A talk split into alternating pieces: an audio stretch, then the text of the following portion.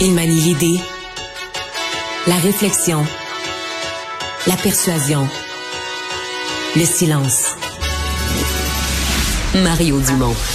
Informé, cultivé, rigoureux. Il n'est jamais à court d'arguments. Mario Dumont. Pour savoir et comprendre.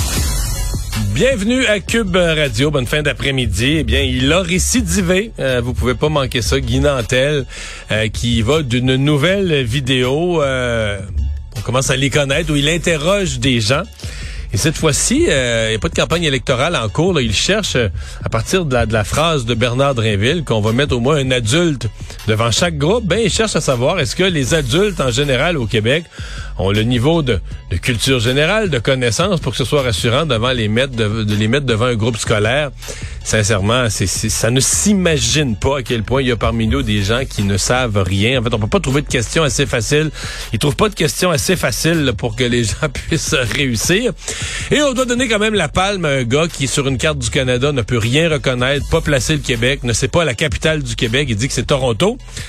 Et on lui demande qu'est-ce que tu fais dans la vie? Ah, j'étudie en politique. On rejoint l'équipe de 100% Nouvelles. Trouvez notre collègue Mario Dumont. Bon après-midi, Mario. Bonjour. Caucus des libéraux fédéraux à London, en Ontario. Écoutons ensemble les deux questions posées par notre collègue Raymond Filion et les réponses du premier ministre. De la grogne dans votre caucus, beaucoup d'inquiétudes par rapport euh, au sondage. Certains s'interrogent même sur votre capacité à vous, là, à savoir si vous êtes encore l'homme de la situation. Qu'est-ce que vous allez leur dire à ces députés cet après-midi? Ben, cet après-midi, je vais passer beaucoup de temps à écouter. Euh, il y a de la grogne à travers le pays. Il y a même une majorité de Canadiens dans un récent sondage qui disait que ce serait le temps de M. Trudeau de laisser sa place à quelqu'un d'autre. Est-ce que c'est une possibilité que vous avez euh, envisagée? On est à deux ans des prochaines élections. Euh, moi, je continue à faire mon travail et euh, je reste euh, enthousiaste et acharné. Est-ce que ça risque d'être la rentrée parlementaire la plus difficile de sa carrière à M. Trudeau, Mario? Ben, c'est la période, euh, pas de doute, c'est la période la plus difficile de sa carrière. Remarque que ça a quand même bien été. Il est là depuis 2015. Euh, bon, à chaque élection, il y a eu une petite frousse. Hein? Les conservateurs, euh, tu sais, si on prend le scénario des deux campagnes, là, celle d'Andrew Scheer et celle d'Erin O'Toole pour les conservateurs, Oui. il y a un moment, milieu de campagne, où, oups, les conservateurs avaient ramené ça nez à nez.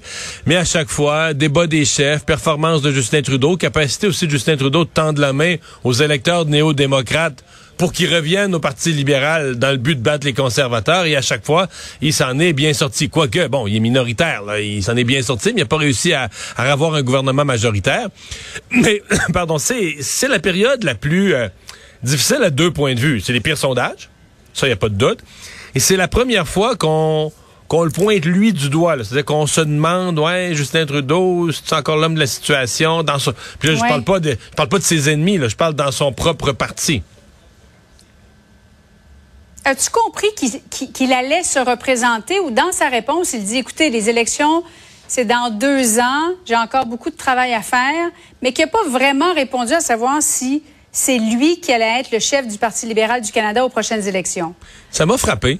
Ça m'a frappé. J'ai senti la même chose que toi, là, qu'il y a normalement une question aussi précise. Tu réponds par un oui Ouais. ferme, puis ensuite tu fais les mises en contexte. Il a quand même dit qu'il continuait son travail acharné, qu'il était combatif, mais c'est vrai qu'il a pas. Bon, euh, peut-être que la question, ou probablement que la question va lui être posée dans les jours et les semaines à venir, et qu'il pourra préciser ça. Bon. Je pense qu'il y- a deux, trois éléments. Moi, je dirais trois éléments que son caucus doit entendre. là. Son caucus doit entendre que il est combatif. Là. Il veut aller sur le sentier de la guerre pour affronter sur le plan des idées euh, Pierre Poilievre. Deuxièmement, son caucus doit entendre que sur les sujets de l'heure, les sujets du moment, là, pouvoir d'achat, logement, l'habitation, qu'il a des solutions, qu'il a un plan ou qu'il est à développer un plan, parce que présentement, il y a, il y a le sentiment que, bon, le Conseil des ministres, le gouvernement Trudeau est un peu débordé par les problèmes.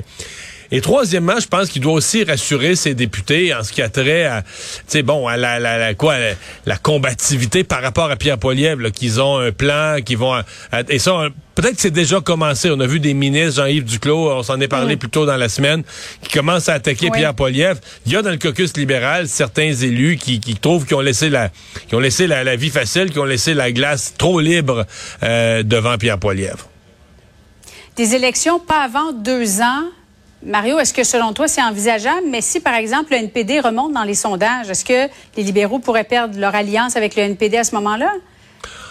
Ben, c'est difficile d'imaginer que le NPD veuille des élections si vite que ça. Parce que dans, dans le cas du NPD, tu as les sondages, tu fais bien de le mentionner, mais tu as aussi, c'est un parti qui est, qui est jamais riche-riche, euh, besoin de tenter les élections pour faire. C'est c'est fatigant, là, des élections en, situation de gouvernement minoritaire, les élections qui reviennent, au, mettons, aux deux ans.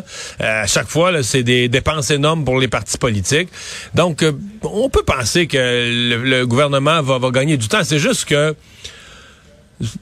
le, danger pour les libéraux, c'est que si à un moment donné, tu as l'air d'étirer volontairement, tu es usé à corde, les sondages sont mauvais, si on réussit pas une certaine remontée ou une certaine reprise de conscience, il y a un moment où euh, tu as l'air d'une locumène, tu as l'air de quelqu'un qui traîne puis qui déclenche pas les élections parce que tu sais, il déclenche pas les élections parce que s'il déclenchait, ce serait la catastrophe. Donc ça, il faut pas que M. Trudeau arrive là-dedans. faut pas qu'il arrive dans le type qui que c'est trop évident qu'il déclenche pas les élections juste par peur. Donc il doit il doit il a pas le choix, il faut qu'il reprenne du poil de la bête, c'est absolument nécessaire pour lui. Cégep François-Xavier Garneau, qui est un cégep francophone à Québec, organise depuis lundi ce qu'on appelle la English Week, où on invite les étudiants, Mario, à parler en anglais entre eux. Euh, il y a des professeurs aussi qui peuvent décider de donner leurs cours euh, en anglais. Il manquait peut-être un peu de cohésion aujourd'hui dans le message du gouvernement. Écoutons ça ensemble. Je m'insurgerai pas parce que un cégep francophone fait à l'occasion une semaine favoriser l'apprentissage de l'anglais. Honnêtement, l'anglais n'a pas besoin de vitrine au Québec. On a déjà de la difficulté à aller faire maîtriser le français, à bien l'écrire, à bien maîtriser la langue. Alors, je demande au Cégep Garneau, justement, de valoriser, de faire la promotion du français. C'est ce qui doit annuler la Est-ce Moi, je demande au Cégep, comme je l'ai dit il y a 20 minutes, je le répète, je demande au Cégep Garneau de nous aider à continuer de valoriser, faire la promotion du français. Merci. Il y a déjà assez d'anglais chez les jeunes, pas en général euh, au Québec, là, donc c'est pas une bonne idée. Mario, comment se fait-il qu'il n'y avait pas de position claire? Les copies du devoir ont pas été distribuées à tous ce matin. Je le ben sais pas. Ça, on dirait qu'il y en a plusieurs qui n'avaient pas lu le devoir ce matin. Ouais, je le sais pas. Euh, ça, ça fait dur ce matin. C'est pas arrivé si souvent. Hein. C'est quand même, euh, même certains, des fois les journalistes se plaignent qu'à la CAC les messages sont, sont, trop alignés puis trop encapsulés. Mais là, on était quand même pas mal perdus ce matin. Et même euh, parce que là, dans les images, on a vu le ministre Robert réagir sa collègue réagir, Pascal Derry. Puis ensuite, on les voit mhm. sortir tous les deux. Mais même quand ils ressortent tous les deux, le journaliste pose la question, puis c'est Roberge qui s'en va pour répondre, mais qui, avant sa première syllabe, se fait couper la parole. Donc, c'était même pas vraiment coordonné là, qui allait parler. Puis on sent M. Roberge un peu frustré de dire, OK, là, je viens de me faire, bon québécois, je viens de me faire shifter. Fait que c'est tout ça, là, ça, ça a pas bien paru ce matin. Euh, sur le fond, euh, je comprends la complexité, tu sais mais dans, dans euh, une grande partie du territoire du Québec, l'anglais n'est pas une menace. Et euh, la maîtrise de l'anglais est même un enjeu. Les parents euh, sont inquiets que leurs jeunes sortent du secondaire 5 ou même du cégep puis qu'ils se maîtrisent pas assez l'anglais pour avoir certains types de métiers où faut que tu parles anglais un peu. Alors l'inquiétude, elle est celle-là. L'inquiétude, elle est d'être pas assez bilingue et non pas d'être assimilé à l'anglais. Puis là, après ça, tu la réalité montréalaise, où tu as des cégeps ou euh, cégeps francophones ou des écoles francophones où ça a tendance à parler anglais dans les corridors. Puis là, tu dis dans une... comment tu suggères ça? C'est pas simple. Mais moi, je trouvais que le premier réflexe de M. Robert, j'avais une prudence en disant, quand je m'insurgerai pas, c'est pas ça. L'avenir du français, il joue pas dans la ville de Québec parce qu'un cégep francophone, en une semaine, une semaine euh, fait une occasion de mieux maîtriser l'anglais. Moi, autant je suis très préoccupé par la situation du français au Québec, surtout à Montréal, autant j'aurais eu le même réflexe que, le même réflexe que lui de pas euh, prendre le mort aux dents. Mais là, après que deux ministres aient eu tellement de misère à aligner leur flûte, que le premier ministre vienne les contredire, euh, ouf, ça n'a pas fait une matinée de cohérence. Ouais, ou, le premier ministre qui a peut-être appuyé davantage la position de, Pascal Derry. Oui, mais qui avait changé un peu entre-temps. J'en sais plus. Bon, OK. Bon, ce, serait à, réentendre. Euh, Mario, je te pose la question concernant le prix des billets du Canadien, parce que je sais que tu es un amateur de hockey. C'est devenu hors de prix. Euh, il y a une journaliste, un journaliste du Journal de Montréal qui a fait une petite enquête. Ça coûte 748 dollars pour une famille de quatre.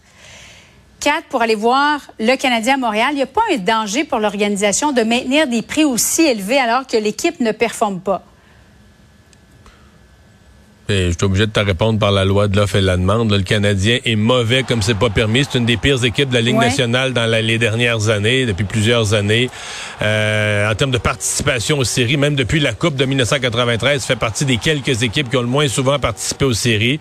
Et euh, la médiocrité n'atteint pas le produit, là. C'est-à-dire que c'est tout le temps plein, les billets sont toujours tous vendus. Euh, fait que, tu sais, les billets sont chers, hmm. mais les billets sont chers, mais le stationnement est cher, la bière est chère, euh, le, hot dog est cher, puis la place est pleine. Fait que quoi dire de plus euh, quand c'est plein? Et euh, le spectacle n'est pas bon. Ou en tout cas, pas, tout le temps. On espère qu'il va s'améliorer quand, quand, Cole Caulfield et sa glace s'améliore un peu.